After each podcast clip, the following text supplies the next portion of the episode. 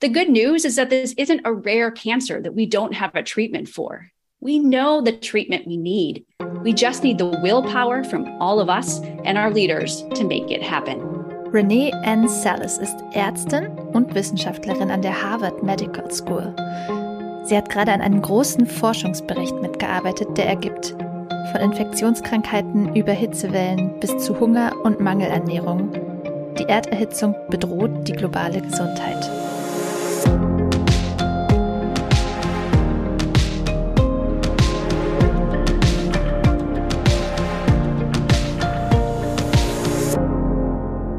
Willkommen zu einem neuen Klima-Update, dem Podcast von Klimareporter und Taz, in dem wir jede Woche die drei wichtigsten Klimanews diskutieren. Mein Name ist Susanne Schwarz, ich bin Klimaredakteurin bei der Taz und ich spreche heute mit Verena Kern, der Chefredakteurin von Klimareporter. Hallo Verena. Hallo Susanne. Bevor wir gleich zu unseren Themen kommen, haben wir noch eine kleine Mitteilung in eigener Sache sozusagen.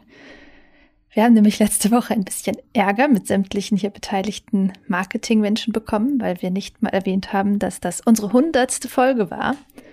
Und deswegen freuen wir uns jetzt wirklich sehr, dass ihr unsere 101. Folge mit uns verbringt. Ähm, unglaublich eigentlich, dass wir hier jetzt schon seit zwei Jahren jede Woche das Klima-Update machen. Es liegt aber, glaube ich, auch an dieser Corona-Zeit. Also ich weiß nicht, wem das noch so geht, aber mir kommt die ja auf der einen Seite so unglaublich lang vor und gleichzeitig sind manche Sachen, die kurz davor oder am Anfang waren, gefühlt gerade erst passiert. Ja, das ist schon eine Marke, 100 Folgen, mhm. beziehungsweise jetzt 101. Auf jeden Fall freuen wir uns, dass ihr da seid und immer mehr werdet. Das gibt uns natürlich Auftrieb und wir sind natürlich auch sehr dankbar, dass etliche von euch uns auch finanziell unterstützen. Das trägt wirklich dazu bei, dass wir dieses Projekt weiterführen können. Aber lass uns doch jetzt mal zu den Themen unseres Klima-Update Nummer 101 kommen.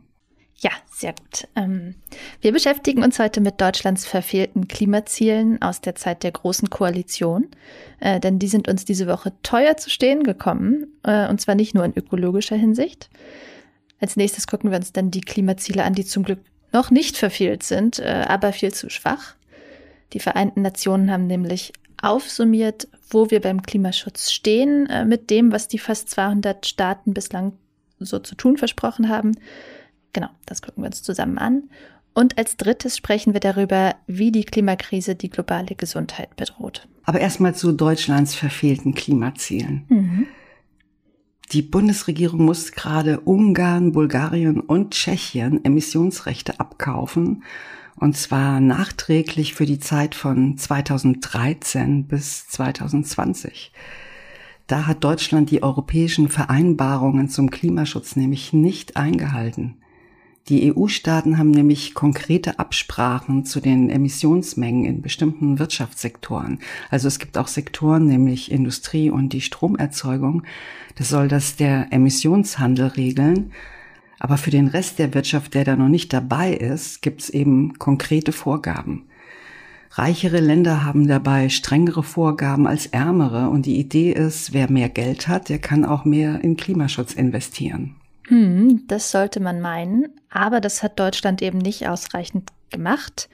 Äh, in den Bereichen Verkehr und Heizenergie ist die Bundesrepublik zu fossil geblieben, also hat zu viele Emissionen verursacht, weil aber andere Länder die Emissionsmengen, die ihnen zugestanden wurden, gar nicht ausgeschöpft haben, gab es da jetzt die Möglichkeit zu sagen, okay, Deutschland kauft denen eben ihre Restkontingente ab. Äh, wie teuer das war, gibt die Bundesregierung nicht genau an. Also sie spricht nur von mehreren Millionen. Robert Habecks Wirtschafts- und Klimaministerium hat auf jeden Fall sehr stark betont, dass es um die Nachwehen der großen Koalition geht. Natürlich, also die Ampelregierung gab es ja von 2013 bis 2020 noch nicht. Aber ich will trotzdem an dieser Stelle kurz dran erinnern, dass auch die Pläne der Ampel für klimafreundliche Fortbewegung und Heizung nicht ausreichend sind. Das hat ja der Expertenrat für Klimafragen dargelegt. Also das wissenschaftliche Gremium, das gemäß Klimaschutzgesetz äh, die deutschen Emissionszahlen und Klimapläne prüft. Ähm, darüber haben wir auch neulich schon im Podcast gesprochen. Von daher, die Ampel ist da auch äh, noch nicht äh, ausreichend aufgestellt. Genau. Naja, immerhin fließen die deutschen Millionen jetzt in Klimaschutz. In Ungarn zum Beispiel in die Anschaffung zusätzlicher elektrisch betriebener Stadtbusse und in Bulgarien und Tschechien in die Gebäudesanierung. Aber ja, Susanne, wie du schon sagst, das darf nicht darüber hinwegtäuschen, dass Deutschland in diesen Bereichen selbst Nachholbedarf hat. Ja, mir ist neulich erst wieder bewusst geworden, an wie vielen Stellschrauben man da eigentlich drehen muss. Äh, und zwar, als es hier um die autofreie Friedrichstraße ging in Berlin. Also wer die nicht kennt, das ist eine große Straße mitten in Berlin, äh, an deren südlichen Ende übrigens auch die Taz sitzt und ein paar Jahre lang auch Klimareporter saß. Äh, und ein kleines genau. Stück von dieser Straße ist seit zwei Jahren autofrei. Äh, wogegen jetzt eine Ladenbesitzerin aus einer Nebenstraße erfolgreich geklagt hat. Und das Gericht sagt, so eine Sperrung einer öffentlichen Straße für Autos lässt sich nur mit Sicherheitsbedenken begründen, äh, denn so ist es im Straßenverkehrsgesetz festgelegt. Und zu diesen Sicherheitsbedenken zählt nicht etwa die Sorge vor der Klimakrise oder um saubere Luft oder so, also was aus meiner Sicht ja sehr ernste Sicherheitsbedenken sind, äh, sondern es muss erstmal genug Verkehrsunfälle geben. Also das heißt, ja, das zeigt so ein bisschen, auch wenn es ein übergreifendes Bundesklimaschutzgesetz gibt. Äh, es muss an so vielen anderen Stellschrauben, wie in diesem Fall eben der Straßenverkehrsordnung, gedreht werden. Sonst reicht es auch nicht aus, wenn es vor Ort sogar schon den politischen Willen gibt, äh, mal einen Schritt vom Auto wegzugehen. Ja, das steht ja auch im Koalitionsvertrag der Ampel, dass sie das Straßenverkehrsgesetz und die Straßenverkehrsordnung ändern wollen damit die Städte und Kommunen halt selber entscheiden können, wo sie zum Beispiel eine Tempo-30-Zone oder einen neuen Radweg einrichten wollen, ohne erst umständlich eine besondere Gefahrenlage mit x Gutachten nachweisen zu müssen. Also das wäre ja ein urliberales Projekt, aber bislang hat Verkehrsminister Wissing von der FDP da leider noch nichts unternommen. Wir kommen jetzt zu unserem zweiten Thema. Und zwar ist ja jetzt die Zeit der Klimastudien und Berichte. Die nächste Weltklimakonferenz rückt näher. Und einen von diesen Berichten greifen wir jetzt raus, nämlich die offizielle Berechnung der Vereinten Nationen dazu, wo die Welt steht beim Klimaschutz. Beim Pariser Weltklimaabkommen läuft es ja anders als zum Beispiel in Europa, wo es ja, wie gesagt, für jedes Land feste Vorgaben für die Emission von CO2 gibt. Auf internationaler Ebene gibt es nur das gemeinsame Ziel, okay, wir halten die Erderhitzung zusammen deutlich unter zwei Grad, möglichst bei 1,5 Grad. Aber wer dazu wann, wie viel beiträgt, ist halt nicht geklärt. Stattdessen reicht jeder Staat ein Klimaziel bei den Vereinten Nationen ein und dann wird geguckt, wofür das insgesamt reicht. Genau. Und die Berechnung der Vereinten Nationen, die es jetzt diese Woche gab, zeigt mal wieder, es reicht nicht. Also wie du schon gesagt hast, die Zielsetzung ist ein Stopp der Erderhitzung bei deutlich unter zwei Grad gegenüber vorindustriellem Niveau. Und was jetzt auf dem Tisch liegt, lässt eine Erderwärmung von 2,5 Grad Celsius für das Jahr 2100 zu. Das würde also in die Kategorie katastrophaler Klimawandel fallen. Ähm, wir erleben ja jetzt schon, also bei rund 1,2 Grad Erderhitzung, wie die Klimakrise Hitzewellen und äh, auch manches andere Extremwetter verschärft. Aber jenseits der 1,5 Grad wird es natürlich noch viel schlimmer und äh, vor allem wird es auch immer wahrscheinlicher, dass Kippelemente aktiviert werden. Also dass wir es mit einem unaufhaltsamen und unkontrollierbaren Klimawandel zu tun bekommen. Die Vereinten Nationen prognostizieren auf Basis der, dieser eingereichten Klimaziele, dass die Treibhausgasemissionen bis 2030 noch steigen. Das ist gegenüber derselben Berechnung vom vergangenen Jahr sogar ein Fortschritt, denn da ging man noch davon aus, dass sie sogar nach 2030 noch weiter steigen. Aber es ist natürlich trotzdem fatal, wenn man es mal gegenüberstellt mit dem, was nötig wäre. Mhm. Wenn man da in den aktuellen Sachstandsbericht des Weltklimarats, also des IPCC guckt, dann steht da für einen 1,5 Grad Pfad müssten die weltweiten Emissionen noch vor 2025 ihren Höhepunkt erreichen und sich bis 2030 mehr oder weniger halbieren. Davon sind wir also wirklich sehr, sehr weit entfernt. Ja, meilenweit entfernt. Ähm, Und dass es gegenüber dem vergangenen Jahr nur einen geringen Fortschritt gab, das hängt auch damit zusammen, dass überhaupt nur sehr wenige Länder neue Ziele eingereicht haben, obwohl das auf der letzten Weltklimakonferenz in Glasgow anders vereinbart wurde.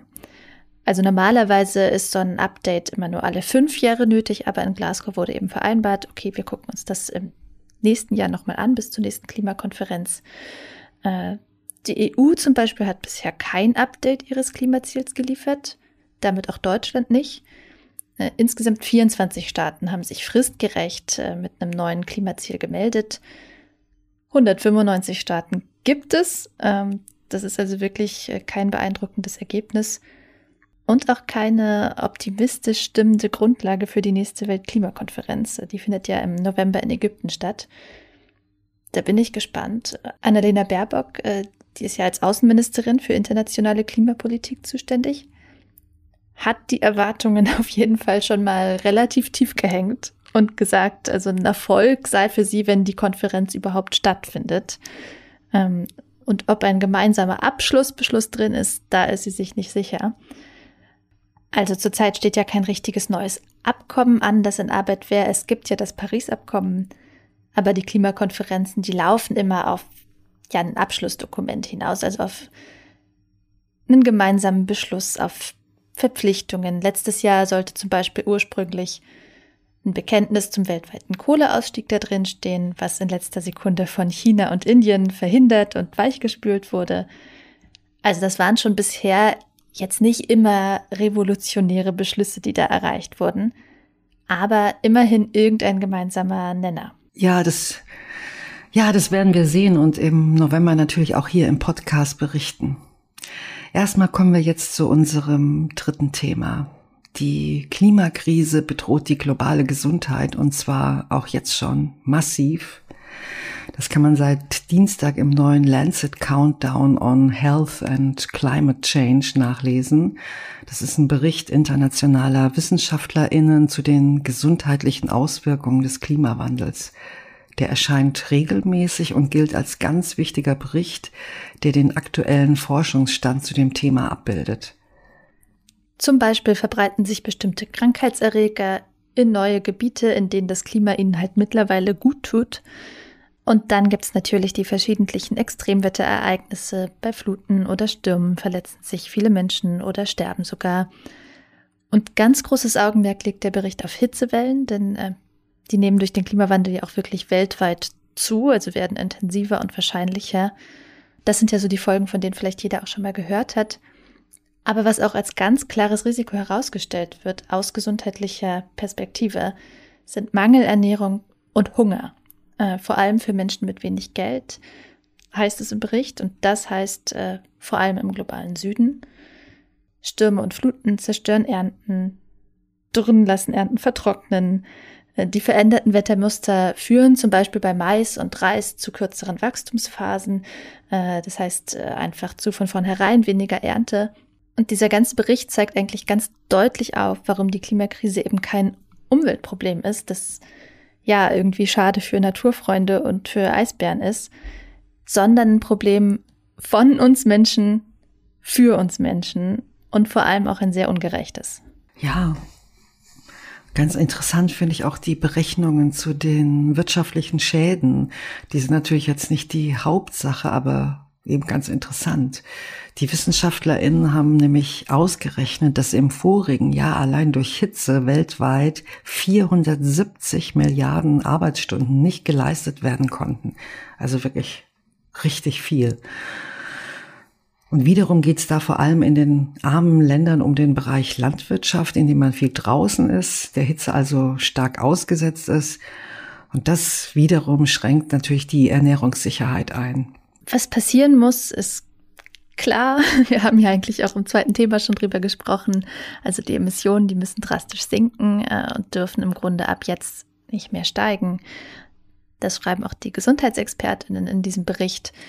Und sie geben als ja, zusätzlichen Anreiz mit, falls man wirklich noch einen braucht. Äh, die Emissionen zu senken heißt ja, auf fossile Energie zu verzichten und es hat eben auch schon unmittelbare gesundheitliche Vorteile.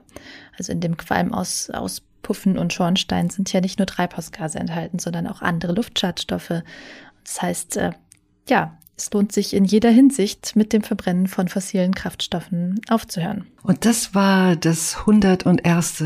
Klima-Update. Danke fürs Zuhören. Wenn ihr keine Folge verpassen wollt, abonniert uns gerne in eurer Podcast-App und wir freuen uns auch über eure Bewertungen. Und wenn ihr uns direkt erreichen wollt, schreibt uns gern an klima-update at klimareporter.de. Und außerdem vielen Dank an Matthias Zipp, Julian Bindewald, Stefan Becker, Michael Teschner und Roland Vossebrecker, die uns diese Woche mit einer Spende unterstützt haben. Danke auch von mir und bis bald.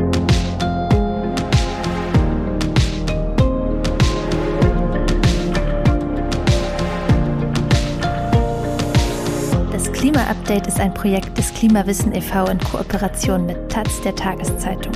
Es wird im Wechsel moderiert von Verena Kern, Sandra Kirchner, Katharina Schipkowski und Susanne Schwarz. Unser Produzent ist Christian Eichler.